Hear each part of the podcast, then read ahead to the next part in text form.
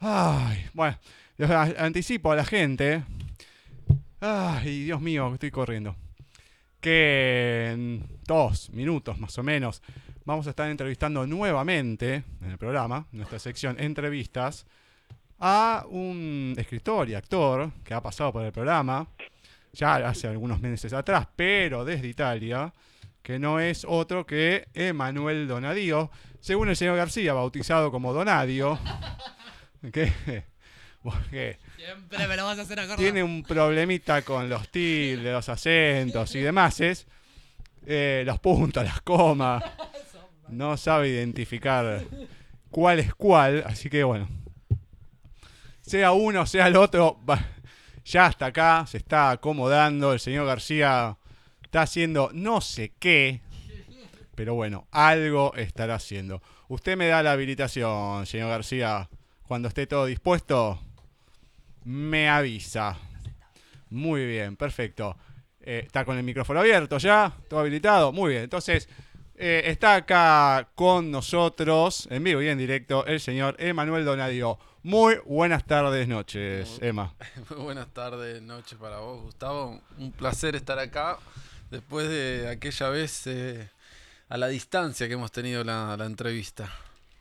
Eh, sí, bueno, por suerte nos avisaste que venías para acá y demás, y bueno, pudimos organizar, a pesar de un millón de cosas, pudimos organizar para que estés acá con nosotros. Acá, muy- me recorrí media ciudad porque estoy parando bastante lejos, eh, pero en la casa de mis padres, pero contento. Y, tengo que reconocer, eh, y no quiero dejar constancia en ninguna posición política, simplemente como usuario, eh, que mejoraron muchísimo los transportes, eh, por lo menos los que me tomé hoy. Ah, sí, Sí, eh, sí, la verdad que sí, eh, mejoraron muchísimo. pero que todo tren o tuviste que tomarte alguna otra cosa. Eh, hoy tomé el subte línea D, que estaba todo nuevo y venía con el horario, o sea, te avisaban el horario y después la H que estaba nuevísima y el tren, la estación de 11 es otra, yo recordaba la estación de 11 de Cromañón, Ajá, básicamente. sí. Y mucho mejor, la verdad. Así que nada, se me hizo. Se me demoró lo último, pero bien. Ah, bueno, pero acá siempre, bueno, hay, hay mucha gente que, que viaja. Bueno, el otro día, hablando un poco de lo que es el transporte, ¿qué fue? Esta, esta semana, hace un par de días, una de mis sobrinas se, se tenía que ir eh, a Loma de Zamora, creo. Me dice, no, me voy de acá con el subte a Constitución, qué sé yo. ¿A Constitución? Sí, me dice, pero ¿alguna vez fuiste a la estación de Constitución o algo? No. Ah, bueno, la zona más peligrosa, qué sé yo, y todo. Y después me dijo mi cuñada, vos no, no, vos no sabés lo que es la- la estación de Constitución ahora, está toda nueva, qué sé yo. Ah, bueno, uno se queda con la estación de Constitución de hace, no sé, 15 años atrás, por lo menos, que era un desastre. Pero, evidentemente, mejoraron las cosas y uno no se entera. Al no verlo, es como que, y a no ir por esa zona tampoco, no ser usuario, bueno, uno sí, capaz que acá del, del Sarmiento, del Subte y demás, que uno lo puede llegar a tomar un poquito más, es otra cosa. Pero, como digo siempre, pasando la General Paz es otro mundo. Eso es verdad. Lamentablemente, porque ves tanta diferencia hoy en día, bueno, y antes también. Ves, ¿y cómo puede ser que no, no, no puede ser todo igual? Pero bueno, lamentablemente. Así que de eso vamos a estar hablando un poco. Bueno, hoy vinimos a hablar de cosas lindas, ¿no? Sí, no sé, no sé, me parece que va a haber- un poco dark también hoy. pare- Mirá, si te digo, siempre, siempre hay algo dark. Siempre. Siempre hay algo oculto, algo Algo- oscuro, Sí. algo de muerte. Sí, con García, pero... ¿Puedo hacer mención acerca de la, de la radio? Me gusta mucho la estética, el decorado de la radio. Me gusta muchísimo. Es, eh, sería un antirradio, digamos, ¿no? Porque casi está- eh, estamos casi todos de espalda. La ambientación no es de una radio convencional, convengamos, ¿no? No, pero le da su toque, le da su Le toque. da su toque. Sí, Muy obvio. Muy bien, muy bien, me encanta. La gente, como es Nadie TV, acá no lo conocen, pero el que viene se sorprende. Decir, uy, acá tenía que haber venido con mi hijo. Estás loco. Me corto los dedos cualquiera que quiera tocar algo.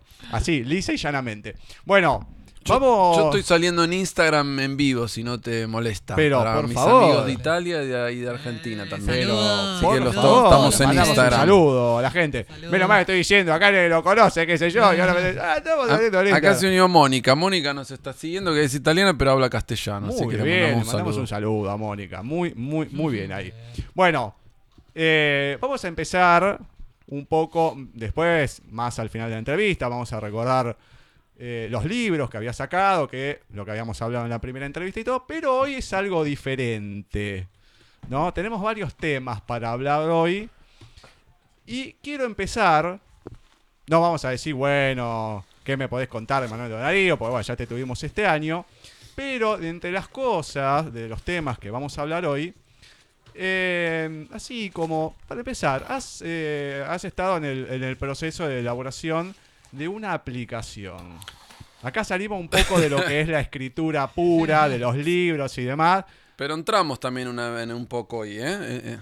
Eh, se, se sale un poco de, de lo que sería la literatura pura, pero lo hice, la hice entrar, digamos. Claro, bueno, entramos de alguna manera, pero no, no es el libro, sí, eso. Contame un poquito sobre la Eh, a ver, aplicación. esta, mira, casualmente, esta persona Mónica, que nos está siguiendo ahora, eh, me, me- me vio ser parte de esto. Yo, en realidad, no es que. em, yo fui parte de esta aplicación, no, no, no fui el creador, pero sí, tra- eh, digamos, trabajé, hice muchos eventos casi durante un año. Y básicamente es una app italiana que em, eh, se ocupa de em, relacionar a una persona que quiere hacer un evento en su casa, ¿sí? Cualquier tipo de evento. Por ejemplo, esta radio en vivo en una casa podría ser un evento de esta aplicación.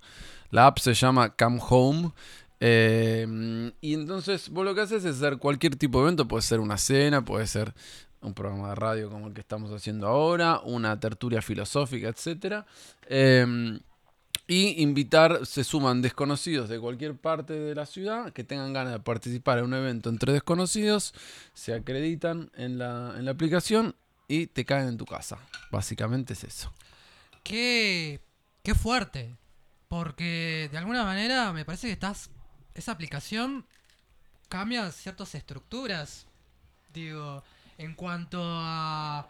Digo, porque vienen desconocidos. ¿No? Sí, Digo, exactamente. Me, me llama la atención eso. No, no es que invitas amigos.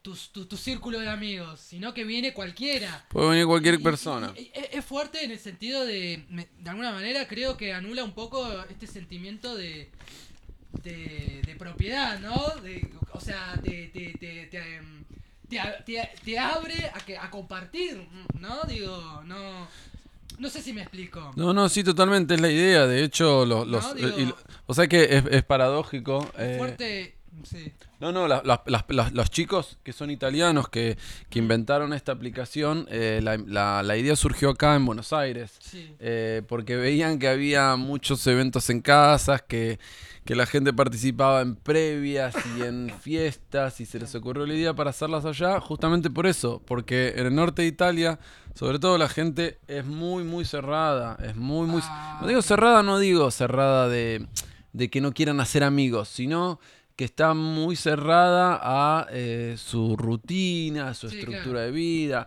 Entonces esto vino genial, porque aquel que quiere salir un poquito de eso, eh, se anima a participar entre desconocidos en un evento que puede ser una cena, una fiesta, una tertulia. Claro. eh, pero sí, es, es, es- es, Claro, se pasa pero- del online pero- al offline. Claro, pero requiere una gran apertura, ¿no? Mental para eh, participar, ¿no? No cualquiera. Y sí, No, imagínate. digo, me- pero Recibiríamos acá está a buenísimo 20 igual. desconocidos. Es lo que te iba a decir. Acá sería muy complicado. Acá en tu para casa, hacer. ¿usted No, lo ni mamado, Ni, Estamos- Ni mamado, dice. ni mamado lo hago.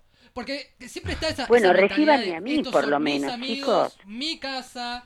Recíbanme a mí, no me dejan ni saludarlo. Es que. Hola, Emanuel, buenas tardes, noches. Soy Cecilia. Estoy acá escuchando, hablan, hablan los dos. Qué terribles que están hoy. ¿Cómo, cómo estás? Acá te estamos escuchando. Por favor. Han tomado el toro por las astas los niños, ¿eh? sí. Me parece no, no, muy no, no, bien. no, espera, muy espera. bien. Teniéndote ahí es lo que deben hacer. Aclaremos una cosa. Yo te escribí en privado y te dije, seguí vos, Ceci. Pasa que Diego se embaló. Sí, sí, perdón, sorry, Se sorry. embaló, se embaló, Se ¿eh? embaló. Me embalé, me embalé. El Creo que Diego hoy está como perro con dos colas. O sea, Bueno, me parece muy bien, me parece muy bien. bueno, Además, mandamos a semejante Lo, lo eh, mandamos al circo de personaje, Piti persona y entrevistado, no, no, no es para menos. Un gusto, Emanuel, tenerte con nosotros. ¿Cómo estás, Cecilia? ¿Qué tal? Bien, bien, todo bien, gracias a Dios, muy bien. Escuchándote, me alegro que Buenos Aires te haya dado una buena impresión, eh, por lo menos desde que no la veías. Eso es lindo, cuando no- uno llega a un lugar y lo ve, lo ve mejor, ¿no es cierto? Cambiado para bien, por lo menos en este aspecto del, de las vías de comunicación. Sí, es, es, es- es un tema grande y gigante, pero no, sé si quieren Pero abrir bueno. ese o volvemos al anterior. Como había Buenos Aires, podría hablar una hora y media al respecto. Pero bueno, como quieran Bueno, ustedes. quedémonos con esto que es lindo, Bien, perfecto. Ah, quedémonos con el subte y el tren y hasta ahí. claro. Me encantó, me encantó.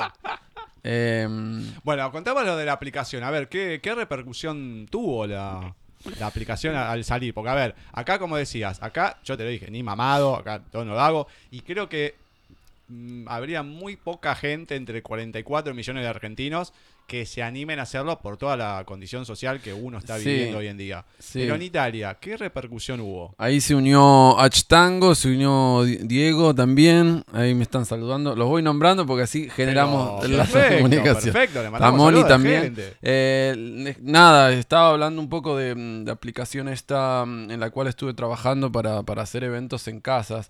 Y, a ver, en Torino costó mucho. Eh, en Milán y en Roma la, la toma- la- surgió, mm, digamos, prendió fuego más rápido la app porque son ciudades más dinámicas, ciudades más grandes. Torino es como una ciudad-pueblo. Imagínense que tiene el tamaño de Vicente López. O sea, en Buenos Aires caben tipo 20 torinos.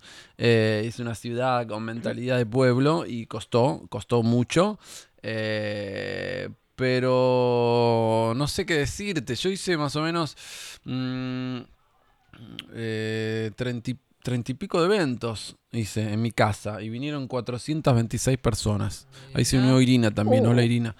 Eh, y la gente, hubo de todo, hubo de todo, hubo de todo. Yo hice desde algunas fiestas, pero sobre todo hacía una tertulia que se llamaba Vino Ergo Zoom, donde nos juntábamos una vez por semana, eh, un círculo con copas de vino, con una luz, una lámpara asada en el medio, y hablábamos, debatíamos con los tanos eh, de filosofía, de la vida, filosofía de vida. Hablábamos de la muerte, de- de- del, del karma, del amor, hablábamos de sexualidad. Y eso era de lo más lindo que me pasó, ese intercambio. Bueno, y la apertura en ese sentido, con esos temas. Uy, esto, esto es todo un tema aparte. Eh, Italia tiene un, un gran retraso eh, cultural. Pará, te freno un poco. Importantísimo. Eh, Estamos hablando de qué rango de edad. 25-40. Ah, está bien, porque acá yo creo que en esa edad eh, puede ser, puede, puede ser que sea un poco, no sé si cerrado, a lo mejor que no se anime tanto, porque entre 25 y 40 es una generación que está en el medio, un poquito más, a lo mejor 30, 40, que está en el medio entre, no, bueno, sí, somos un poco abiertos, pero no tanto, un poco más jóvenes. Sí, a lo mejor se animan hasta ahí nomás, un poco más, por todas las nuevas generaciones. Los más grandes es como que sí, hay más reticencia a la hora de, de hablar de ciertos temas. Por eso te preguntaba el rango de edad, bueno, para tener un- un- una muestra y bueno, ¿y cómo fue eso? Y eh, la verdad es que, es que los chicos más jóvenes no participaban tanto en realidad porque la app estaba, estaba más pensada para chicos más grandes, para gente más grande. Pero, y mirá, yo lo viví cuando, cuando hicimos, justo ahora me está mencionando Mónica, me menciona, me dice, el mejor fue el Let's Talk About Sex, porque hacía un evento que se llamaba eh, Let's Talk About Sex, donde eh, íbamos jugando con distintos temas, salía un tema y cada uno contaba una experiencia o una opinión. Y la verdad que co- costaba muchísimo meter en, eh, ¿cómo se dice? Los italianos dicen meter in joke, o sea, meterlos a jugar eh, y meterlos a probar les costaba muchísimo porque, claro, nosotros eh, es, es imposible huir, no huir de lo social cuando doy esta opinión. Estamos acostumbrados a una sociedad mucho más informal y la idiosincrasia del, del hispano, eh, incluyo a, los españoles, ¿no? Eh, es mucho más informal. Los italianos son bastante más conservadores. Y, y costaba mucho. No olvidemos que es el país del Papa. que es- eh, y costaba muchísimo. Costaba mucho, mucho, mucho. Tengo Eh, entendido por, lo, por, por, por cierta información que en Italia hay como 300 dialectos. sí, no sé. no- 300 dialectos y, y que todos esos dialectos están en una línea delgada de, de- de- entre consa- en conservarse o no sé, vos qué, sé- qué- qué me Sí, podrías el, decir? el número no lo sé. eh, sé que son, son- en realidad son lenguas. Pasa que lo que me explicaba el otro día una persona que estudia filología, la Sí. diferencia entre un dialecto y una lengua en realidad es una decisión política. Eh. El hecho que, que el piemontés, por ejemplo, sea un dialecto eh, y que el toscano eh, haya sido la lengua italiana fue una decisión política. Entonces, en realidad son muchísimas lenguas eh, donde cada uno habla, o sea, en muchísimas regiones de Italia se habla esa lengua, Mm, eh, sobre todo en el sur, también la gente joven habla, eh, utiliza esa lengua para comunicarse de manera social y, y quizás si va a otra parte de Italia, eh, utiliza el italiano.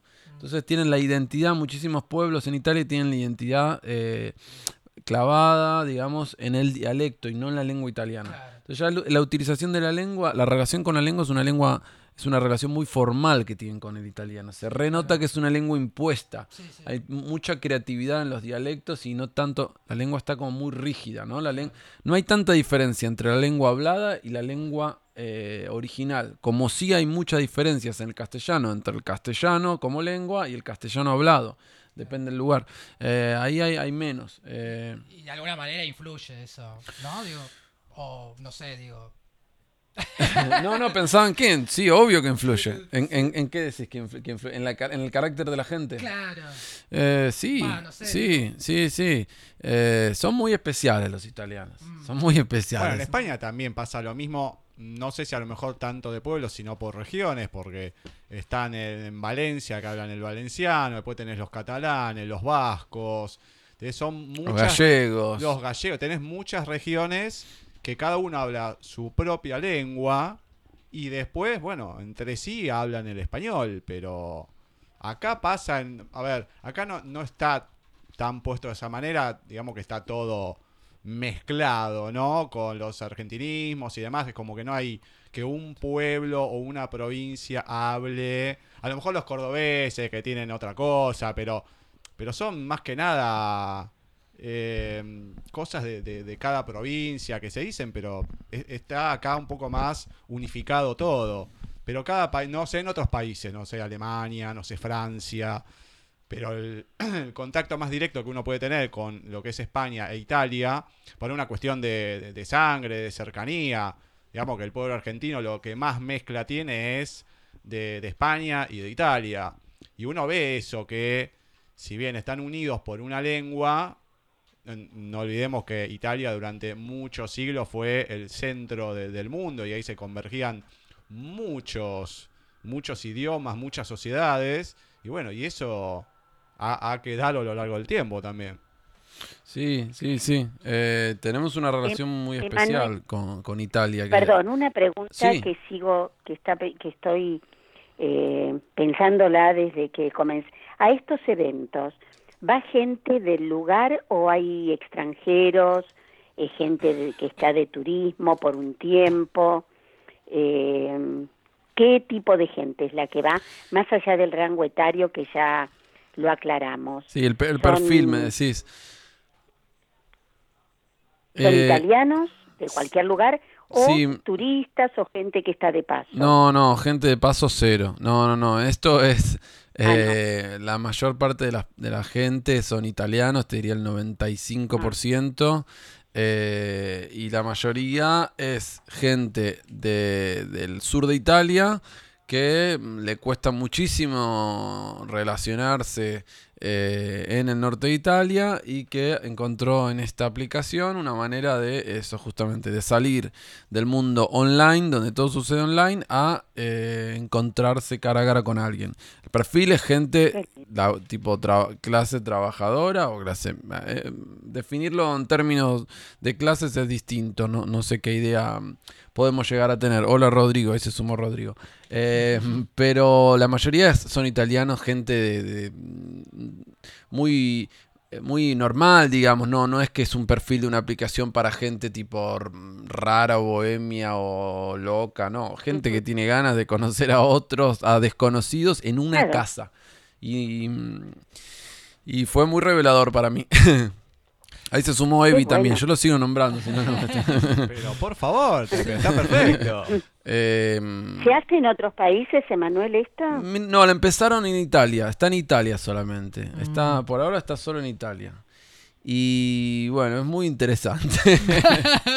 Hice también algunas, hemos hecho, además de tertulias filosóficas, conciertos eh, en casa, siempre con, siempre la onda en Italia es que siempre tiene que estar acompañado por un, por un vasito de vino, por un aperitivo, por un gancia, por un martini y algo para comer. Siempre tiene Claro. algo para comer y para tomar. Si no el evento no se, no se hace, o sea. No se hace. claro. Eh, el italiano configura su día y, y en eso me siento parte del legado como nieto italiano, eh, pero allá fuertísimo. Configuran el día. eh, ah, también en Barcelona me dice Moni. Ah, mira, la acaban de poner en Barcelona, me confirma un... Ah, mira. Eh, estoy con, con la formación actualizada. Pero el italiano configura su día y su mente en base a la comida. Y a la diferencia del español, que también le gusta comer, el italiano, si no come bien, se pone de culo. o sea, los tanos tienen que comer bien y tienen un nivel de exigencia y rigurosidad que no sé si tiene otro pueblo. Porque el aceite tiene que ser el aceite Sí. de oliva premium, De extra virgen. oliva, ex- por supuesto. Exacto, y la comida, o sea, el vino, Sí. todo tiene que ser la materia prima, cuidan la materia prima como si fueran un, un- un- hijos, ¿no? Como si fueran sus bebés, cada comida. Sí, sí.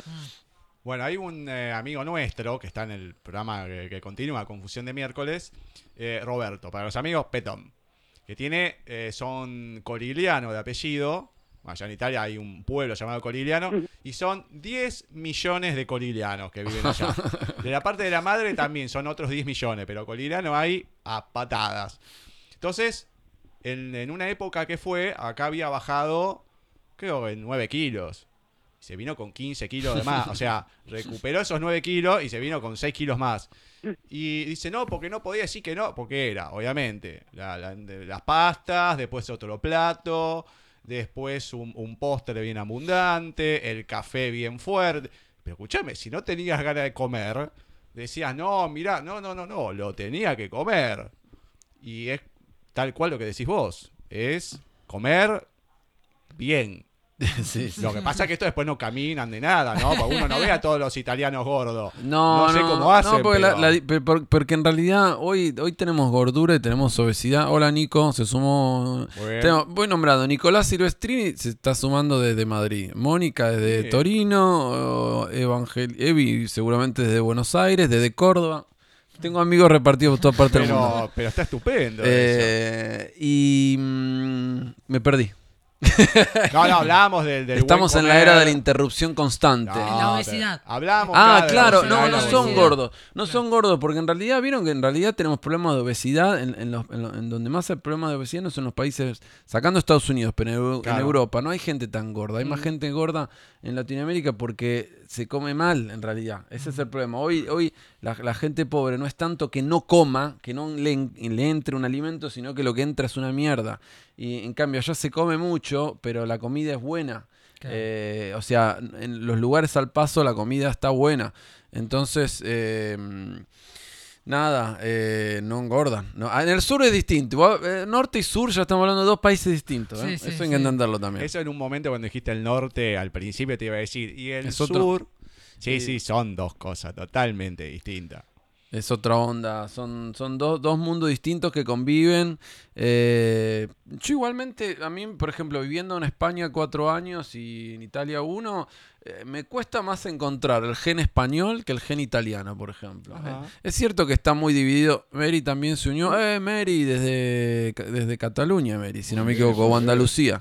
Una amiga andaluza catalana, lectora también de mis libros. Eh, yo, el, el gen español me ha costado más encontrarlo, mucho más, porque veo veo pueblos muy definidos, veo pueblos que he visto gente que no tiene ganas de ser española eh, y me ha costado más después de cuatro años. En cambio en Italia es verdad que sí, el sur, el norte son muy distintos, pero hay un gen italiano, hay una manera italiana de hacer muchas cosas que es igual en el norte y en el sur. Eh, sí, en el norte eh, están educados como europeos del norte, pero sienten como, como italianos del sur. Claro. Vos sabés que una profesora mía de italiano me, me, me dice que es muy probable que sean las condiciones físicas, lo- el terreno físico, que también predisponga eh, la- la- la- el conflicto, por así decirlo, entre comillas, entre Italia del norte Italia del sur. Digo, porque el, el- el sur no tiene... no sé si, el, si es el, sur no tiene mucho acceso al mar. Eh, bueno, claro, sí, Mm. eh, Italia es muy finita, ¿viste? Sí. Eh, en el norte la gente quizás sí está más acostumbrada a la, así como en el acceso norte rápido como a la que tienen, todos los, los- Claro. los países limítrofes y tienen más accesos de gente que va. Sí. Va, no sé, bueno. en el norte tenés toda, toda la industria. ¿No? Mm. En el norte hay, hay, hay industria, Sí. es el triángulo industrial de Génova, Torino, eh, Milán.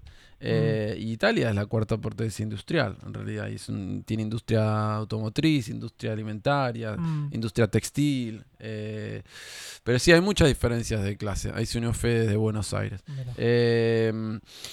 En cambio en España está un poquito más, están más parejitas las cosas, ¿no? Italia hay mucha diferencia. Te va- nos vamos ahora, hacemos un viaje todos juntos mentalmente, nos vamos a un pueblo de Sicilia o de Nápoli.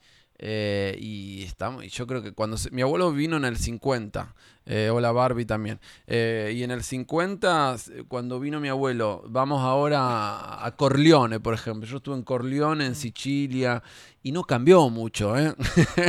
Digamos, siguen con las ovejas, sigue la gente vendiendo, te despertás a la mañana, están vendiendo la sandía, la ricota. Eh, en cambio, en el norte vos vas a Milano y Milano es una ciudad muy dinámica, con, con, con, con muchos cambios, muy dinámica. Mm. Eh, Acá tenemos un oyente eh, que dice, sí, en España también se toma algo en las reuniones caseras, pero parece que es algo más ligero y frugal que en Italia, José Ángel Graniaba nos dice. ¿Y qué se toma? a ver, a ver si ahora, ahora, ahora contesta. Bueno, hablando también con un- una amiga que hoy en día está viviendo en, en Valencia, Vanina, eh, estábamos hablando de una cierta situación que pasó con un- una persona que conocía de Andalucía y demás. Yo le decía, mirá, el, el español por lo general, por uno que tiene todo mezclado, suele- tiende a ser más, eh, más cerrado, más cabrón con algunas cosas. Más gente grande, si hay algo que no le gusta, es duro, es así y demás. El italiano, nosotros tenemos el gen más de lo que yo noto, por lo menos, ¿no? Más el gen de, de la familia, del amigo, de la amistad, del juntarse, esto que decís vos del, del comer, del tomar algo. Que no digo que el español no lo tenga, pero es eh, otra, otra cosa. Entonces, yo creo que tenemos más de italianos que, si bien son, creo que acá son más españoles que italianos, de los apellidos y demás, pero creo que tenemos mayor raíces eh, italianas. Porque uno, a mí por lo menos, ¿no? Lo que es la amistad, el juntarse, el compartir. Ponele, uno puede estar con el WhatsApp y todo, pero yo no te lo cambio con el. Soy otra generación, ¿no? El juntarse, el estar hablando como estamos hablando ahora, el tomar algo. Es como que es otro a, ni- a nivel de, Sí. de sociabilización. Sí, somos, so- yo creo que somos una mezcla. Si hablamos de, de estadísticas y de historia, en- en las, hubo tres ondas migratorias eh, fuertes. Eh, fin del siglo XIX, eh, después de la Primera Guerra Mundial y después de la Segunda Guerra Mundial. Eh, italianos emigraron, eh, 6 millones de italianos. Eh, españoles un poco menos en esta, en esta onda, ¿no? Yo estoy hablando después de la unificación de Argentina, después de la incorporación de la conquista al desierto, etcétera. En cantidad son muchos más los italianos que emigraron. Eh, algunos volvían, otros se quedaban. Pero mira, si me preguntás, eh, siendo del conurbano de Buenos Aires, habiendo vivido en España y en Italia, aunque tengo familia italiana, eh, por ejemplo, no sé, somos una mezcla. Yo creo que los bonaerenses o los, los porteños somos como un collage. Eh, Somos un gran collage. Sí, yo camino a veces por las calles de Buenos Aires y veo un collage de veredas, cada uno pone la vereda como quiere, cada uno pone, cada edificio, hay edificios nuevos, edificios rococó, edificios del Sí. siglo XIX. Somos como una, una gran mezcla, un gran Yo, collage, yo ¿no? escuché una vez en un, eh, en un libro de antropología un, un teórico que decía que hay que tolerar la idea del mestizaje cultural. Ojalá, de- del mestizaje, el mestizaje total, que somos un mestizaje. Que, que Sí. eh, es innato eso, que no hay algo como la raza pura. No, no, de hecho la raza Dice- argentina todavía no existe. O sea, Claro. la nación argentina, los antropólogos dicen que eh, faltan todavía 50 años para que se pueda empezar a hablar de una nación argentina, de Mirá. un gen argentino. Lo que tenemos, qué sé yo, a ver, por ejemplo, de los españoles tenemos el café. La, la idea del café y sentarse a hablar y a debatir al café, eso es 100% español. Eso es las tertulias, eso es, eh, eh, eso es, yo pienso en Lorca y empiezo, pienso en el siglo XX, pienso en los surrealistas, eso es, es Madrid, es, es España, eh, eso es, es una impronta muy fuerte que tenemos de los españoles, la cultura del café, tomamos un café a charlar. Mm. El Tano es, en cambio, del- de los Tanos lo que tenemos muy fuerte, no todas las familias y no todos los lugares, eh, porque es una característica más privada, que es el mundo familiar y el mundo de la amistad. Eso sí, es una cosa mucho más italiana. En algunos, no son todos así, pero hay una gran porción de, de- bonaerenses y de porteños, no hablo de otros pueblos porque no viví en otros pueblos, hablo de lo que conozco, eh, que tenemos afianzado esta cultura del domingo, juntarse, la familia, esta cosa media tribal de mi grupo de amigos, mi familia. Eso es Italia puro, porque en España la vida social transcurre pata, eh, em, patas para afuera, iba a decir. patas para afuera. ¿Te pareces a mí cuando a veces tira una frase que no? Cualquiera. No, quería decir que la vida social transcurre afuera. El punto de encuentro en las ciudades españolas es el café, es el bar para tomar algo, es la taberna, es la plaza. España hace una oda en su, en su vida a lo público, mientras que Italia su oda la hace al espacio privado, todo transcurre adentro. En Italia, si no sos parte de algún tipo de clan, no, no, no, está muerta las ciudades italianas. Muchas. Entonces, tenés que ser parte de la familia, parte de esa cosa que lo transmiten muy bien las películas, ¿viste? Sí. De Cosa Nostra. Eh, Cosa Nostra igual era un, un término mafioso, pero lo digo en chiste, pero hay mucho de eso. Eh, de, de los italianos recibimos eso, eso, las amistades, la cuestión de la familia. Y después tenemos mezcla, qué sé yo, porque acá también vienen judíos, rusos, árabes. Yo veo mucho, por ejemplo, yo fui a Marruecos. Eh, fui a Marruecos, ¿no? Y por ejemplo, claro, yo fui a Marruecos y vi un montón de caras de argentinos en, en el mundo árabe, muchísimas. Es más, si le pregunto a usted, que la gente no lo puede, ¿usted tiene rasgos como mínimo mediterráneos? O, ¿Mediterráneos es norte de África o sur de España o de Italia? Sí, sí. Pero hay, hay rasgos árabes. sí, sí, usted de tiene hecho, de hecho tengo un apellido italiano. italiano, pero de italiano del sur seguro. O del Eh, norte. Napolitano. Napolitano. Un napolitano tranquilamente puede estar mezclado con, una, con un africano del norte, Sí, con un sí, obvio. tunecino, con un marroquí. Mm. Eh, y vas a. Mar- Yo fui a Marruecos y vi muchas caras de argentinos. O sea que también tenemos una mezcla muy fuerte. ¿Nos fuimos de tema? No, para Oh, nada. pero, por favor. Es que se van ibanando los temas uno al otro. Bueno, y yendo a la parte cultural.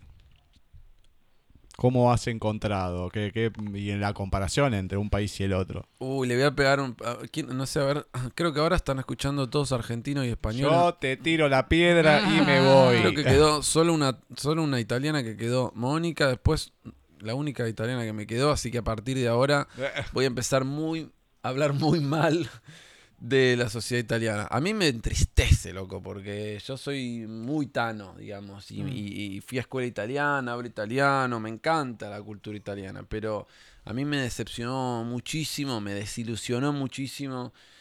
Me lo habían advertido, no lo quise ver eh, y la verdad que veo un estado de cadencia cultural en Italia que es fuertísimo. Para empezar hay que hablar que gobierna la extrema derecha, o sea, el ministro del Interior, que es el que realmente gobierna, eh, es Salvini. Eh, Macri es eh, el Che Guevara al lado de Salvini, se lo juro. Macri iría con el Partido Democrático, seguro, en Italia, que allá es la centroizquierda. Mm. El, el- el- ¿Cómo se llama el gobierno de Macri? El PRO estaría realmente asustado, de, de- se lo juro, eh, de, de- de- Matteo Salvini, que es el premier de extrema derecha que gobierna Italia. Hay un nivel de adhesión al fascismo importantísimo en Italia. Qué raro, qué locos. Sí, eh, se ven resabios de la cultura fascista en muchísimas cosas. Eh, se ve también cómo la, la era Berlusconi también generó una idea de la italianidad, de, la, de ser presuntuoso, de aparentar, de la guita, de, de, de- de mostrarse. Que la película La Grande Bellezza de Paolo Sorrentino muestra un poco esta Italia snob. Eh, eso en términos políticos. Después en términos culturales, morales, éticos, tiene un atraso terrible. Está bien que lo estoy comparando con Buenos Aires. Y, y Buenos Aires es una ciudad de vanguardia, lo ha sido siempre en muchas cosas. Y yo, a- conforme avanzo mi vida en Europa, más valoro ser río platense y más valoro esta ciudad. Eh, los intelectuales de nuestra ciudad, los artistas de nuestra ciudad. Y claro, allá, ac- acá se está hablando de, no sé, del poliamor o de, Sí, de- sí, de, sí. qué sé yo, del feminismo hace un tiempo y allá recién lo están empezando a ver. Acá tenemos, por decir algo, no en términos sexuales, yo el otro día aprendí en la televisión, hay transexuales en la televisión, hay, eh, se habla de la sexualidad con libertad. Sí, sí. Eso en Italia sería imposible hoy en día. Son hay un nivel de, de- Están 20, 30 años atrasados en, en- en muchos debates con respecto a Buenos Cuando, Aires. cuando te escucho decir esto, me imagino que lo estás diciendo como si Italia fuese un- un- un- una base fortificada. Con que dolor no, lo que no permite que hayan como en, en esta época de la globalización, en donde la cultura se, se, se expande por todos los países, se me hace como que Italia es un, como un fuerte, un- que no permite que ingresen temas. Bueno, es una genial apreciación la que acabas de hacer y si Mm. me permitís te la voy a empezar a robar. Ah, es genial la apreciación. Mm. eh, y ese, ese fuerte son ellos mismos y es la mentalidad del Mm. italiano que no quiere cambiar, no le interesa cambiar. A muchísimos italianos están muy enamorados de sus tradiciones, de sus tradiciones. claro. de, de su idea de la familia, de su idea de cómo se come la pasta, porque el, el- el- el- el ravioli se come con boloñesa y no se come con pesto, eh, porque es así. Y porque es así y es así. Entonces están muy enamorados de, de- de esa, de su fortaleza cultural, eh, no, no de fuerte, sino de, de for- sí, de muro, Sí, digamos. como muro. Está muy cerrado. Por ejemplo, sigue andando, o sea, la red social más importante en, en Italia sigue siendo el Facebook. Que en un montón de países el Facebook ya está quedando bastante atrás, ¿no? Mm. Eh, y sí, ellos mismos se cierran. Pero porque están muy enamorados de su ego. Tienen un ego, los tanos, muy importante. Claro. Eh, y están muy enamorados de ese ego, de, de- de- de una Italia que siempre está por venir, siempre está por volver. Eh, siempre está por volver ese tiempo donde Italia era el imperio más fuerte, pero no vuelve. Y están los italianos limpiando pisos en Inglaterra o en Suecia. Eh, entonces, eh, ahí hay un ego a trabajar importante en Italia. Mm, interesante. Bueno. Acá Qué también pena, tenemos un problemita con eso. Un país que viene, gente italiana que viene, bueno, si uno piensa los romanos, un poco lo que decía Gus antes, ¿no? Lo que ha sido en la antigüedad toda esa zona, ¿no? El apogeo que tenían que ahora se encierren en ese mundillo. Eh, sí. sí. Sí, Este, Lo que pasa es que han tenido, han tenido todo. Y hoy en día, a ver, hay cosas que uno destaca de Italia. La moda es italiana. Puede haber algo de Francia, pero la moda es Italia, es Milán, como decías vos, que es más, es otro tipo de ciudad. Eh, si bien los autos, vos decís, bueno, los alemanes, los, los japoneses, pero Ferrari domina todo en Sí. cierta manera, más que hoy en, hoy en día en la Fórmula 1 no figura tanto, pero Ferrari es Ferrari. Y así con un montón de cosas que está bien, es más, seguramente de- del norte de Italia, del sur hay otras cosas, pero es como que todo lo, la- el nivel cultural que han tenido, la Capilla Sistina y tantas cosas que han, todo de la antigüedad, pero es como dicen nosotros tenemos esto, esto es y nuestro y, va a seguir siendo nuestro y vamos a seguir siendo así. No sé si querías, ibas a decir algo, Ceci- Cecilia. No. No, no, no, no, no, estoy, la verdad que estoy este, fascinada escuchándote porque, bueno, estuve en Italia hace unos años, eh, mis abuelos, mi abuelo es del sur, de, y es lo que decís, es eh, así, no, no, y recuerdo, bueno, cuando estuve tanto, no en el norte del todo, pero en Génova, en este, en Nápoles, en Florencia, y bueno, tienen sí toda esa tradición, pero eh, cuando estás en el sur te encontrás con el campo, las ovejas, eh, en Andrea di Conza estuve, o sea, bien al sur, y es así, y la gente es muy parca, y no se abre, es, es real, por eso la verdad eh, me encanta escucharte porque además me hace recordar todo eso. Sí, tienen un. Ahí se unió Sofía desde Chascomús también. Eh, tienen un, un marketing, por ejemplo. Yo noté que los españoles, por ejemplo. eh, no. Tienen mucho más. El, o sea, España es un. Realmente es un gran país. Pero es realmente un gran país. O sea, tiene un nivel de calidad de vida muy, muy alto. Y no estoy hablando únicamente. Obviamente que hay paro en España que, que tenés un... También hay muchas instituciones fascistas. En España va, va gente, que tu- alguien tu- tuitea algo sobre el rey y va preso. Hay muchas cosas, muchísimas para criticar. Pero es un gran país y sin embargo no, no- los españoles no se venden tanto, no son tan orgullosos y tan pavo real. En cambio, el Tano es mucho mejor vendedor eh, y te vende Italia eh, y te la vende como si los Medici, la Italia, y después te encontrás con otra realidad. Eh, Claro. y, y las diferencias hoy entre España e Italia como país son muy grandes, eh, muy, muy grandes, sobre todo por la, la- la poca cultura de lo público. El italiano, y con perdón de todos los italianos, igual no hace falta que haya perdón porque mis amigos italianos piensan lo mismo que yo, pero el italiano es muy mal ciudadano, es un pésimo ciudadano el italiano, mientras que el español es un muy buen ciudadano. Mientras que acá lo que tenemos es ciudadanos asfixiados por la realidad. No puedo ni siquiera poner el calificativo, porque es tanto lo que te asfixia la realidad en Argentina que sería injusto calificarlos. Eh, porque en un contexto de supervivencia eh, todo es más difícil. Eh, pero los, ita- los, los italianos son pésimos ciudadanos. Los italianos termina el horario de- del, del par, del, ¿cómo se llama? Del parking, no, del, sí, esto del, Estacionamiento. sí, en las calles, no sé. Sí. bueno, el coso ese, eh, y te ponen el auto bloqueando las veredas, arriba de la vereda, eh, te estacionan el auto dentro del bar, o sea, se cagan en todo. Hay algo que ellos le llaman el menefreguismo. Sí, Eh, me le frega un sí, Exacto, es Sí, el, Menefrega. exactamente. el no me importa nada sería, ¿no? Eh, Entonces, sí, de cierta verdad, manera. Sí. eh, a mí me dan, por eso a mí me, me, me da, me da mucha pena porque yo lo que, lo que sentí en Italia de, es una... El, el italiano, eh, los italianos conmigo me han tratado, o sea, a mí me han recibido como en ninguna parte del mundo.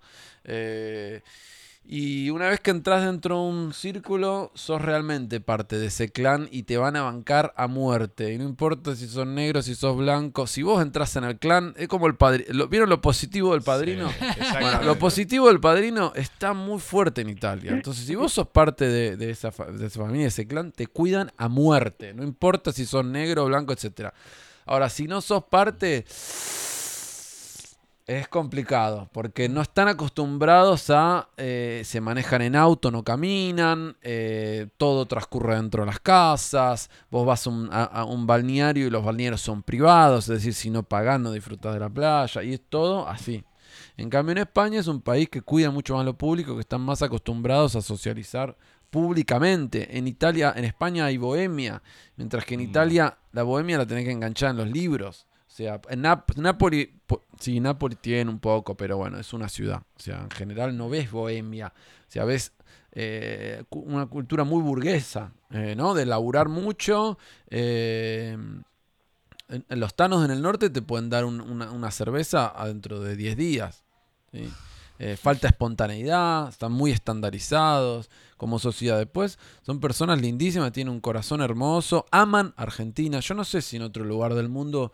mm, mira, me arriesgo a decir que es el mejor lu- lugar donde mejor van a recibir un argentino, porque si pienso todos los países que visité, eh, el peor yo creo que es Uruguay, no sé por qué los uruguayos no nos quieren y, y yo amo Uruguay, les dediqué varias páginas de mis libros y no nos quieren tanto, pero los queremos igual. eh, No, pero, pero toda, casi toda Latinoamérica no nos quiere, ni los chilenos, ni los paraguayos. Sí, no, no, es en, es general. No sé por qué será, Bueno, pero es en general. En Italia aman a los argentinos. Casi que lo puedo aseverar que aman a los argentinos. Hay una cosa de primo perdido, hay una Claro. cosa muy rara que pasa. eh, Es en primo perdida. Sí, sí, tienen una sensación de primo perdido. Les decís que sos de Buenos Aires y abren los ojos y te nombran el tango y te nombran algún Mm. pariente que emigró. Eh, hay muchos fanáticos de Boca, por ejemplo, ¿no? que a mí me gusta el fútbol, Claro. muchos fanáticos de Boca porque Boca fue hech- hecho por italianos Sí, y sí. lleno. Eh, y hay una especie de fascinación por lo argentino y por lo sudamericano en Italia. En vez que en España es todo lo contrario. Hay una especie que están hinchados las pelotas de los sudamericanos. Eh, también porque está mucho más invadido que Italia, ¿no? Bueno, esta amiga mía, Vani, decía un poco de lo que hablabas hace un tiempito atrás del- de lo que se queja a lo mejor el español y todo. Dice, Gus, yo no te miento. Acá, si una persona va parada, te dicen que va lleno el colectivo. Y te podés bailar un malambo ahí arriba. Y, y el chofer va a, ve- va a 20. Sí. ¿Va a 30 por algo? Eh, chofer, ¿de dónde has sacado el, el carnet de conducir y todo? Dice, yo los invitaría a un tour por el conurbano. Ella vivía en Ramos Mejía. A tomar no sé qué colectivo y todo. Una, otro amigo nuestro, Salvador, de Andalucía, dice, yo pensé que era un exagerado, Salva, cuando venía acá y todo, dice, dale, este es un exagerado, que yo.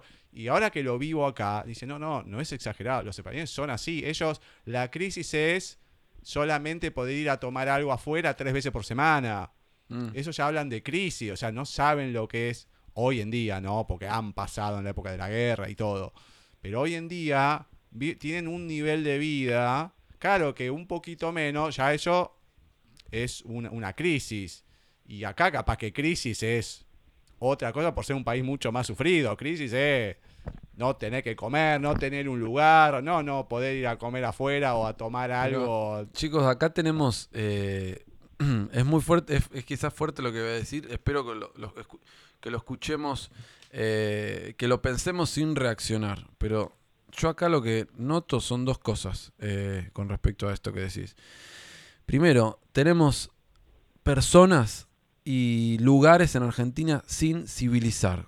¿Y qué quiero decir? No estoy usando el adjetivo si sos civilizado o incivilizado. No estoy usando adjetivo. Estoy usando el sustantivo.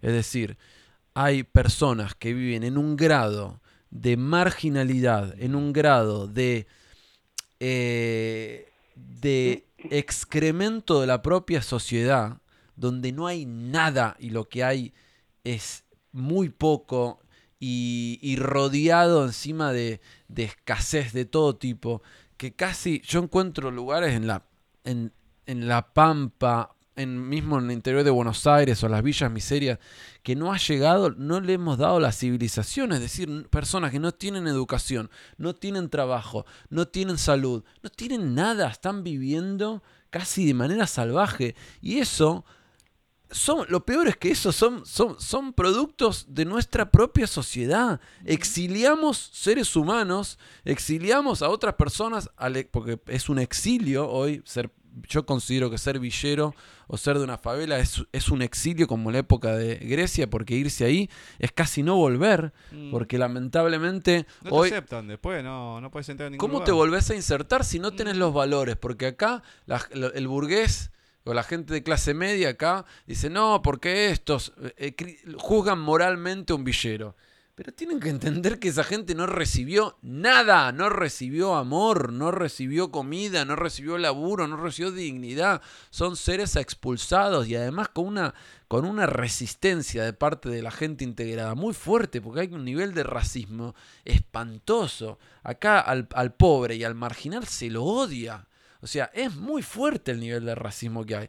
Entonces, Claro, ellos no conocen eso. Entonces, acá hay, pasan cosas mucho más graves. Tenemos una gran porción de, lo, de la humanidad que para mí está sin... O sea, que no, no, no, no accedió a la civilización. Nosotros podemos hoy vestirnos, pensar, hablar, debatir todo esto. Porque fuimos, nos dieron comida, nos dieron valores, nos dieron una educación, nos dieron un trabajo. Entonces podemos hacer este programa de radio y pensar y trabajar. Y podemos acceder a la felicidad. Porque podemos acceder a un lenguaje, un lenguaje que nos permite expresarnos. Todo eso esta gente no lo tiene.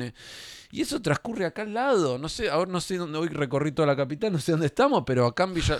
O sea, es increíble. Vas a San Isidro y tenés las mansiones con vista al Sí. río de Castillos y tenés la Villa del Bajo. Y, Mm. y, digamos, es un horror eso. O Bueno, sea, en San es Isidro- tristísimo, hermano. San Isidro, que es uno de los lugares históricamente más paquetes de toda la provincia.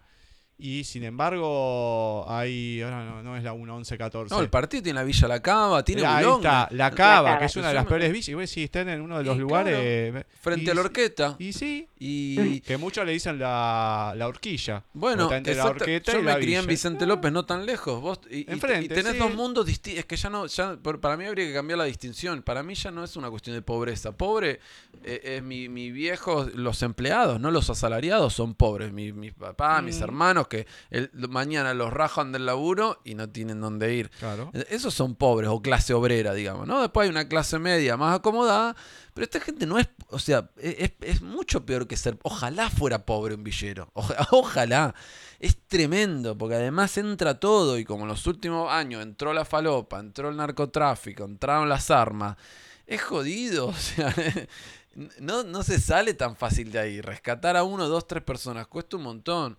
y Pero bueno. el que quiere tampoco le dan la oportunidad. Es muy difícil poder salir de ahí. Un poco porque hay mucha gente que ya está acostumbrada y no quiere salir de eso. Y otra que aunque quiere, pero le cuesta mucho porque Pero no, que no le conoce dan otra el- no- cosa. no le dan la posibilidad. Claro, y además no conoce otra cosa. Es lo mismo que la problemática de los refugiados, la gente que se tira al mar para salvarse. Esta gente está en la misma condición. Un refugiado que entra de Túnez al sur de Italia está en la misma condición que un villero de acá. Quizás los villeros de acá, peor todavía en muchos casos. Depende de, de dónde venga cada refugiado, pero es una problemática muy difícil que no es solamente la pobreza. Es tendríamos que tener primero plantearnos si tenemos ganas de integrar a esos otros argentinos, ¿no? O sea, plantearnos como sociedad, ¿tenemos ganas de integrarlos? O sea, desde la clase política, ¿no?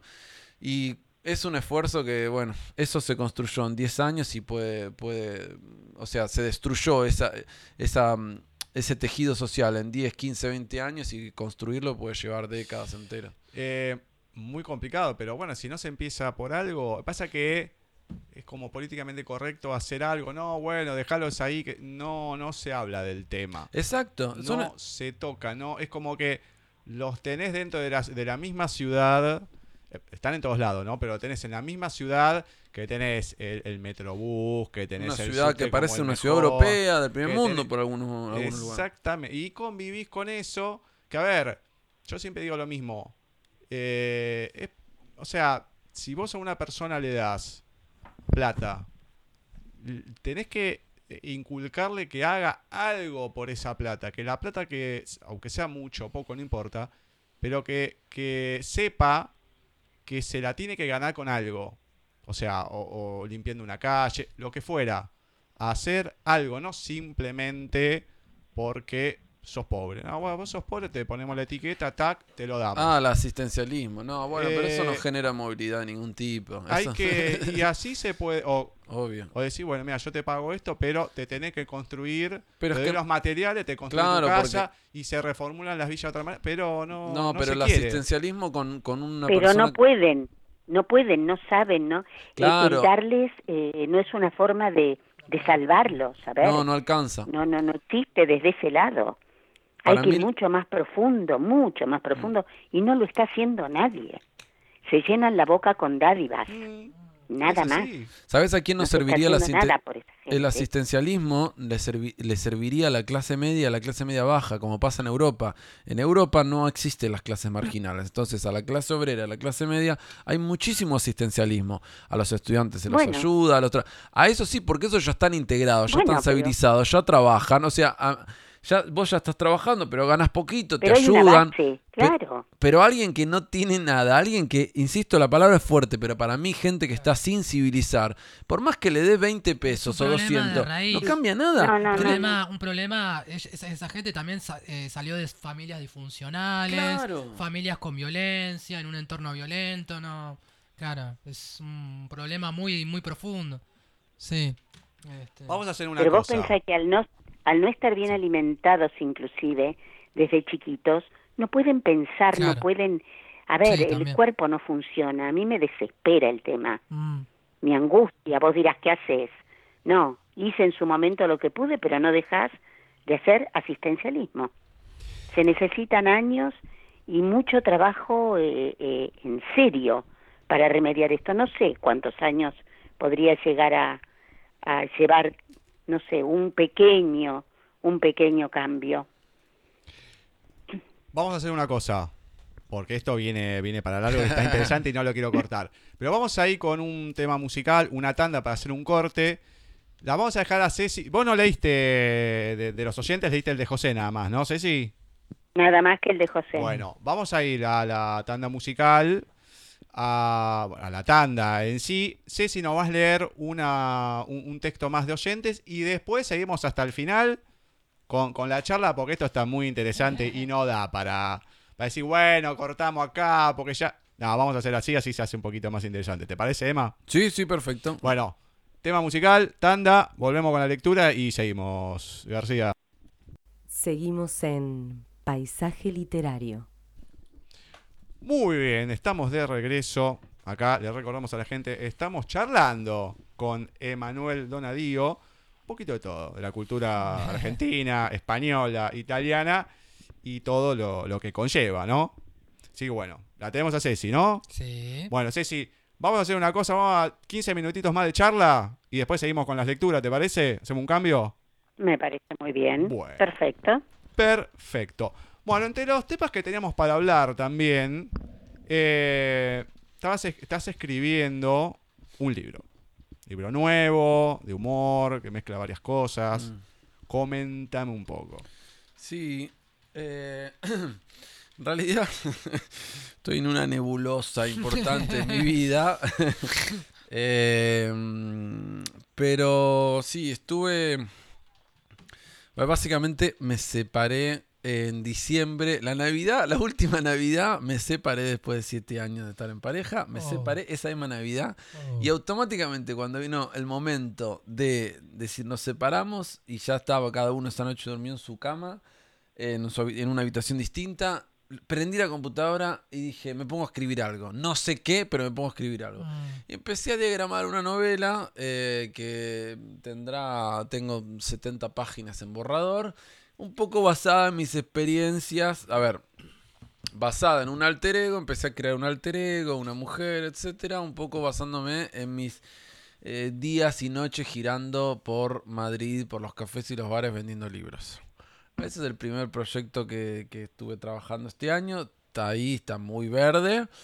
Pero bueno, mm, quiero aprovechar para, para hablar un poco de, no sé, de la mirada que tengo con respecto a, a, mm, a muchas cosas. No lo tengo tan en claro, pero básicamente es un personaje que se va a vivir, es un argentino que se va a vivir a, a Madrid, conoce una mujer en un café, una, una polaca, una escritora polaca que, que le da la idea de ganarse la vida vendiendo sus libros. Entonces este tipo empieza a vender sus libros por los cafés de Madrid. Eh, primero le va muy bien y después a medida que la polaca eh, empieza a enfermar, porque ya tiene una enfermedad, eh, él empieza a ir cada vez peor. Después cuando pasa algo seguramente no definí, pero la polaca desaparece, él queda solo y empieza... de a poco a mezclarse con el mundo marginal, que eso es un poco lo que me gustaba mm, también contar, como ese pequeño traspaso. Será un miedo que tengo por ser de clase media, ¿no? Ese miedo de caerme a la marginalidad. Pero Mm. quería contar un poquito eso, porque las experiencias de dos años vendiendo mis libros me permitió observar muchos comportamientos y muchas cosas con respecto al que está en la calle, el que está adentro, el que está afuera, el que se puede sentar, el que no. Y mm, después tengo el otro que mencionaste antes, primero te mencioné este, eh, porque estoy trabajando con los dos. Eh, esto va a ser una novela eh, que espero cuando se me acomode un poco la cabeza retomarla. Bueno, bien. ¿y el otro? Y el otro eh, fue una idea que me dio un editor que conocí en Italia, que espero que me, me ayude a editar alguno de mis libros. Eh, mm, estaba leyendo mucho a Cortázar y a un tal Lucas y estuve asistiendo a unas clases también en la Universidad de Torino sobre el humor y Pirandello y qué sé yo, y se me ocurrió que ya que tenía tantas observaciones de, de tantas cosas de los italianos, empezar a diagramar un, un librito como de humor muy liviano, o sea, muy liviano, en el sentido de un librito cortito, con imágenes, todo, pero de crítica social. Eh, no sé si lo voy a hacer entre mm, que, que tenga también un poco la mirada de un argentino o no, no sé cuál va a ser la mirada, pero mm, sí, qué sé yo, por ejemplo, es que son tan estructurados los italianos y son tienen tantas tradiciones que es más fácil. Si le tendría que hacer sobre los españoles, ni me animaría, por ejemplo. Bueno, en una época había. Hoy, hoy en día acá por lo menos no llega, debe seguir habiendo, ¿no? Pero todo lo que eran la- las películas de humor italianas, estamos Mm. hablando años 50, años 40. eh, hay una que no, no me sale, la Armada Brancaleone. O sea, hoy en día no. no o el Spaghetti Western. Hoy en día, como que acá no llegan tantas películas. Lo vuelvo a repetir, me imagino que siga habiendo, pero hay un cierto humor italiano que uno, siendo un poco más grande, a lo mejor las, las generaciones más jóvenes no, que lo ha también podido conocer y entonces, vos has vivido en Italia, es otra cosa, uno a la distancia lo ve y decís, no, bueno, los italianos sí, son todos así, qué sé yo. Como a veces los italianos tienen, puede ser como cualquier otro país, tiene una, una visión del argentino que hablamos todo tipo tanguero de los años 40 o Claro. 30, ¿no? Sí, tiene una Sí, imagen un poco de que ¿qué te seguimos en el pasa, che? Digo, pero yo no hablo así. pero ¿Cuál es la...? Pero bueno, un poco eso, el ciertas cosas, lo que uno Sí, yo quería jugar desde con- afuera. Claro, yo quería jugar con esa mirada. Sentí que tenía una. que tenía una. Un punto de vista rico que era aquel que viene de afuera, pero que también conoce un poquito, porque no es lo mismo la mirada de un sueco eh, como extranjero en Italia que la que tenía yo, la que tengo yo, siendo conocedor de algunas cosas. Yo tengo familia también en el sur de Italia, entonces me copaba como esa mirada. eh, y de eso me, me aproveché un poco para, para diagramar estas escenitas que tengo, ¿no? Eh, que bueno, esperemos que, ojalá, ojalá sea un libro. También estoy reescribiendo mi primer libro, a mi primera novela le saqué 70 páginas, cosa que recomiendo a todos los escritores. Es escribir un libro Y eh, después- por- y después dejarlo reposar por lo menos un año y volver a corregirlo para volver a sacarle cosas, ¿no? Como ese proceso de, de dejarlo atrás, olvidarlo y volver a retomarlo, esa mirada fría ayuda mucho, ¿no? No hay, no hay que publicar o intentar publicar en caliente. Eh, esa frialdad de dejar reposar es muy sana, me la habían recomendado y logré hacerlo y básicamente mi primera novela, Madre Selva, eh, que había hecho una autopublicación, ni se la había dado a nadie, pero ahora que tengo ganas de publicar, de intentar publicar en editoriales, la revisé y le saqué 75 páginas. ¿Cómo hace para sacarle 75 páginas? Y sobraban. Sobraban porque estaban de más. Re- no nos damos cuenta hasta qué punto nos engolosinamos con, con- con ideas, con imágenes que, que molestan al lector, interrumpen o, o- o cuentan lo mismo que antes. Mm, no sé, eh, estoy, estoy Hemingwayano, ¿viste la teoría de Hemingway? ¿La escucharon? La de, la de la teoría del iceberg, ¿viste? Que hay que construir todo, después eliminarlo, ¿no? Como solo que quede solo, que el lector solo vea la puntita del iceberg, ¿no? Y todo lo otro es lo que desechamos, lo que hemos eliminado. Mm, Eh, mm. y sí, la literatura es corregir, dicen. Dicen.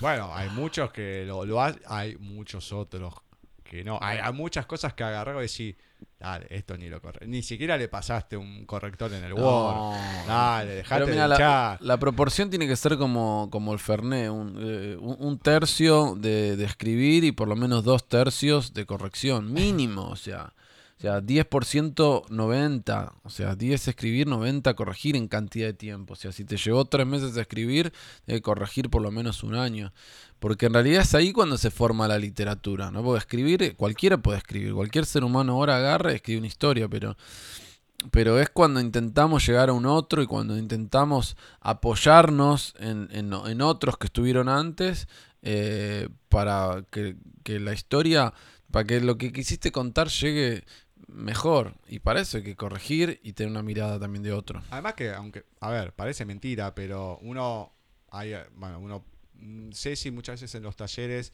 hace el tema del, del Aleph, de marcar todos esos puntos y capaz que varios años de- después lo haces, tenés otras visiones totalmente distintas.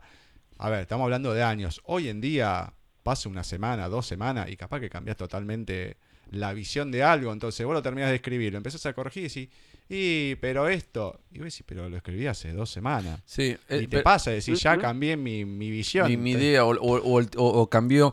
A mí me pasó, claro, que la primera vez que yo terminé la novela, la terminé, no sé, creo que enero del 2017. Y la intenté ponerle, no sé, seis meses después intenté retomarla para corregirla, ocho, una cosa así, ¿no? Seis, ocho meses después. Pero claro, había pasado un tiempo, pero todavía estaba como fresca algunas cosas y estaban frescas las emociones, entonces yo ya estaba leyendo otra cosa, estaba leyendo, era otro otro lector un año después, entonces dije, no, esto no va, no va, no va, y quise cambiar todo. Entonces esa primera etapa de intentar corregir Madre Selva, que es cuando se estaba, estaba haciéndolo con una traductora que me lo- al mismo tiempo me lo estaba traduciendo en italiano, yo corregía en castellano. Funcionó muy mal, fue horrible porque quise cambiar todo, o sea, y no es eso, es en realidad dejar que pase, pero respetar, decir, bueno, yo ya no escribiría hoy esto, yo ya no escribiría eh, este tipo de, de literatura, y soy otro lector, y cambié, y ya no me interesan estos temas. Pero la frialdad y lo bueno es decir, respeto este estilo, respeto esto que ese autor, que era yo en ese momento, quiso contar, y desde ahí, o sea, un laburo casi como de editor. Eh, no desde el ego decir, no, esto está mal, esto no, no, no, sino decir, bueno, esto es esto, a ver cómo hago para mejorarlo. Hay un. Yo, el- único libro que no he leído de Stephen King es precisamente uno de los, creo que de los más importantes que tiene, que es Mientras escribo. Que está escrito, en realidad, para gente que escribe. Y él lo que siempre marca es. Uno tiene que escribir, terminar y dejarlo en un cajón. Un tiempo X. Y después volverlo a leer. Porque es precisamente lo que estás diciendo vos. Vos en el, en el fervor de terminar de escribirlo, ah, que Está bien, él lo puede hacer hoy en día porque tiene otra, otra cosa, tiene otras ventas y todo, ¿no? Pero a veces es difícil uno con, o con su primera novela, no, la terminé, la quiero. Pero el dejarlo un tiempo ahí reposar, uno tranquilizarse, bajar las revoluciones y después empezar a leerlo de vuelta, sí, capaz que te toma el doble reescribir o, o modificar ciertas cosas. Pero es sano para uno porque decís, bueno, quiero conseguir esto y a lo mejor el- en la cercanía de verlo, terminás perdiéndote muchas cosas que después te arrepentí cuando está publicado, pues ya no tenés vuelta atrás. Sí, sí, sí, exactamente. Cuesta, cuesta, es todo un Sí. aprendizaje. Perdón, Emanuel. Sí, por favor, te Em, quiero escuchar. Antes de que se nos acabe el tiempo, ¿qué pasa con el sur del Polonio? Con los cuentos. Y lo, em, El Sur del Polonio es una recopilación que hice de algunos relatos. em, Que la verdad no lo moví mucho el libro porque los- lo terminé cuando me mudé a Italia. En Italia mucho no lo moví. La verdad que estoy en una etapa donde quiero mm, eh, empezar a, publicar eh, y prefiero esperar y, y- publicar en editoriales. Así que pero para eso también lo voy a hacer lo mismo que, estu- que estuve, estoy haciendo con Madre Selva, lo voy a hacer con el sur del Polonio. Lo voy a- a corregir de nuevo. O sea, quiero trabajar lo más pulidito y lo más eh, detallista posible para presentarlo. Cuando lo presente sentirme seguro también de lo, de lo que estoy presentando. Así que la verdad es que tanto no lo estuve moviendo el libro. ¿Y Bueno. los relatos esos de dónde surgieron? Y los relatos son, on- son 11 relatos y surgen de... Sí. eh, bueno, algunos surgen de, de distintas experiencias que tuve viajando. Eh, el otro día le- leía que Piglia decía que hay dos tipos de literatura. La literatura, o sea, en la literatura o hay un crimen o hay un viaje. y en las mías hay, hay, hay muchos viajes y mm, creo que un- uno o dos crímenes. Eh, y mm, surgió de distintos viajes que hice eh, cuando era mu- muy chico. Por ejemplo, mm, uno estuve en medio de la selva amazónica y a partir de eso escribí un pequeño relato un poco poético sobre un mito que hay en el Amazonas que se llama el Chulachaki, que es un, un ser mitológico que, que vive en medio de la selva. Sí. Eh, Sí, lo leímos. Ah, ese habíamos leído. Lo leímos, lo Sí, leímos. sí, ese lo leímos un día, el otro miércoles vez. porque te tuvimos como entrevistado. Y después, qué sé yo, por ejemplo, tengo uno que es un diálogo un poco... No sé por qué me puse en la piel de un señor muy viejo, eh, ya en sus últimos años, sol- solitario, sí, solitario, que vive en, en un pueblo, en Tandil, y bueno, tiene una comunicación, lo llaman por teléfono, esto es un diálogo, lo llaman por teléfono para el cumpleaños, y empieza a hablar con una, eh, con una mujer, no se sabe bien de dónde es la mujer, eh, quién fue en su vida, pero ellos se conocen, se recuerdan. Y empiezan a hablar del pasado, de algo que tuvieron, pero que se cortó. Y bueno, después se devela quién era esta mujer. Eh, y por ejemplo, ese relato que se llama Caballa, eh, no sé, surgió de, de mi más profundo miedo a la soledad, supongo, ¿no? Porque el hecho de emigrar y ser un emigrante también acarrea un, un dolor grande, porque yo, yo no elegí sentirme mejor en, en Europa que en Buenos Aires. No es algo que haya elegido. Dije, bueno, no es algo que yo tenía un sueño, no, es una, no era una cuestión. Mi, mi, mi emigrar no fue aspiracional. Fue una cuestión de que, bueno, pasó algo y empezó a fluir toda mi vida de una manera en un lugar que no es el que me crié y empecé a hacer mi vida y me sentí genial y pasó. Y eso acarrea un dolor, eh, porque no elegís dejar a tu familia, dejar tu, Claro. tu castellano, etcétera. Eh, y ese, ese relato yo creo que lo, lo escribí desde ese, desde ese miedo al, al- al dolor, al, sí, el miedo a la soledad. Eh, o sea que siempre parto de, me gusta partir de cosas mm, que me pasan a mí y a partir de eso construir una ficción, porque tampoco es que me gusta la autobiografía, pero sí trabajo con recuerdos concretos. Eso sí, me gusta partir de recuerdos.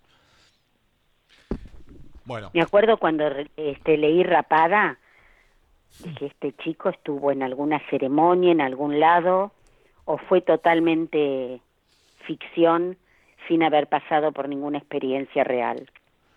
Eh, Rapada es un relato que, tras- que es, son dos chicos que mm, ella, la, la chica lo invita a un supuesto, eh, una supuesta reunión de meditadores que después termina siendo un- una ceremonia umbanda. Eh, Sí, sí. Y él está muy enamorado Sí, y la sigue y está incómodo, pero participa y ve también, la ve a ella como es en realidad, la ve en su mundo.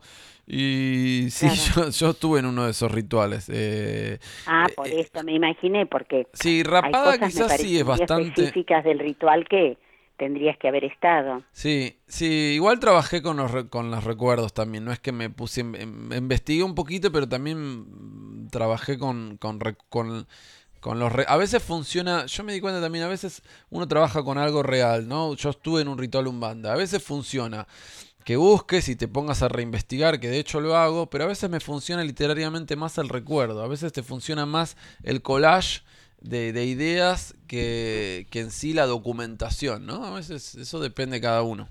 Mm. bueno, bien, vamos a cortarlo acá porque si no lo, lo seguimos reteniendo y se nos tiene que ir, Emanuel. Bueno, eh, contanos dónde la gente te puede encontrar en los distintos medios, dónde se puede contactar contigo, dónde te puede escribir. Sí, em, a través del Facebook, eh, Marcía Donadío es mi Facebook, Emanuel con doble M, Marci- Mar- bueno, es Mar- Marcia con Z y Donadío como suena. Y también tengo un Instagram eh, que es arroba Emanuel Marcia. Y espero cada vez que venga de visita voy a tratar de venir a la radio. Pero escúchame, por favor, sabés que acá tenés las puertas abiertas, no hay ningún inconveniente y nosotros estamos siempre para la, la charla. También que no hacemos como los italianos, no tenemos comida, no tenemos tanta vez, tenemos Ah, me- agua. me, han traído algo, ¿eh? Me han Sí, traído. bueno, pero no es a las comidas italianas. O sea, algo más tranqui, algo más modesto. Creo que somos más españoles en ese sentido. Pero, pero bien, bien. no, la cuestión es pasar un, un lindo momento, poder charlar y poder disfrutar de esto de, de conocerse de otra manera y que no sea algo solamente por Skype, por las redes y todo. El contacto directo, eso es, es muy importante también. Así que muchísimas gracias. Seguiremos eh, en contacto y ya sabes, cualquier cosa, estamos acá. Gracias, gracias Cecilia también. Un placer Bueno. escucharte. No, placer. gracias a vos por, por regalarnos tu tiempo y lo disfruté muchísimo. Realmente eh, no quería tampoco interrumpir porque me encantaba todo lo que decías. De modo que, bueno, adelante, adelante con todo esto. Gracias, gracias a todos. Bueno, y Emanuel, un placer también haberte tenido. La- lo re disfruté, ¿eh? La charla, muy bien. Esperamos tener próximas charlas. Repitamos, cada vez que venga les escribo. Cada vez que venga a visitar les escribo. Gracias. Perfecto. Bueno, muchas gracias, Manuel, y será hasta la próxima. Bueno, así ha pasado por nuestro programa, por nuestra sección de entrevistas, Emanuel Marcía Donadío. Bueno, estuvimos hablando un poco de todo, de la sociedad argentina, italiana, española, de sus libros, un collage de muchas, muchas cosas.